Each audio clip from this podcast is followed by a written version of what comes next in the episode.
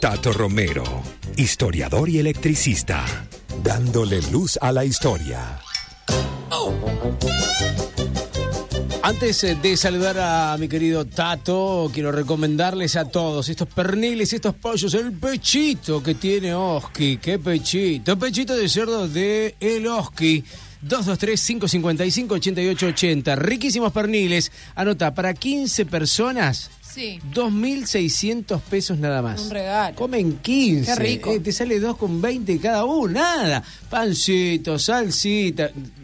No saqué Todo. bien la cuenta, no sé, pero era, era figurativa la cuenta. Me miran como diciendo, ¿cuándo sacaste la cuenta? Dos con una manera de decir, muchacho, un regalo. Un regalo, la verdad. 2.600 pesos. Ahora sí, los saludo. Tato, ¿cómo le va? Buen día. ¿Cómo le va, Durán? ¿Qué, qué fuerte tiene las matemáticas, estoy viendo. Una cosa.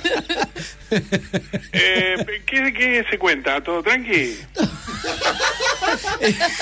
Me agarraron así como tranquilo, eh, reposando. Lo veo, lo veo, lo veo. Sí, todo tranquilo. La verdad que disfrutando de la radio, no sé cómo se... Qué se- polémica hay con la heladera, ¿eh? No, ¿usted qué tiene? ¿Qué, qué elige para poner primero ahí?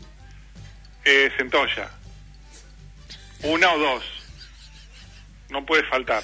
Perfecto, perfecto, Tato. Y salsa golf para acompañar. Obvio, obvio. Si uno se te- sentó ya solo, todo el mundo sabe que no, no sabe no bien. va. Claro, no todo- va, es como comer un cangrejo sacado de mar chiquita. claro, la gente sabe. Sí, pero bueno, ese, ese es lo que uno tiene, qué sé yo, en la heladera. Me parece muy bien. 30 de julio, Tato, Sí, ¿qué hay que 30 saber? de julio. Eh, está relacionado con este tema. Vamos a hablar de la penicilina y de Alexander Fleming, eh, escocés como el bombón, y em, descubridor de la penicilina, nada menos, ¿no? Eh, este muchacho estudió medicina por su hermano, Tom, y le dijo, venite para la facultad que está se pone lindo los fines de semana y estudió me- me- me- medicina y se recibió de cirujano, fue a la guerra, la primera guerra mundial fue como capitán, capitán médico y no había muchas herramientas para atender a los Obvio, muchachos, solamente obvio. le dieron una sierra Eh, y se imagina para qué la usaba, ¿no? No, sí, me imagino. ¿Para Y qué? en la Segunda Guerra Mundial las cosas mejoraron un poco porque previo a esto, este muchacho eh, parece que el laboratorio lo mantenía bastante mal, desordenado, un poquito de suciedad, y se encontró con unos cuantos platos sin lavar de hacía unos cuantos días, y ahí encontró un poco de moho y verdín y hongos, y dijo, ya que soy un científico y, tal investigador, me voy a poner a revisar esto. Y se encontró que en ese moho y en esos hongos Sí. eh, liquidaba a la, liquidaban a las bacterias, digamos, Ajá. para decirlo más concreto. Sí, sí, sí, sí, sí. Al, eh, al estafilococo, esta palabra que es bastante difícil de decir para un historiador. Obvio. Estafilococo. Ujú. Eh, así que con eso se dio cuenta que esto era pertenecía a la familia del penicillium.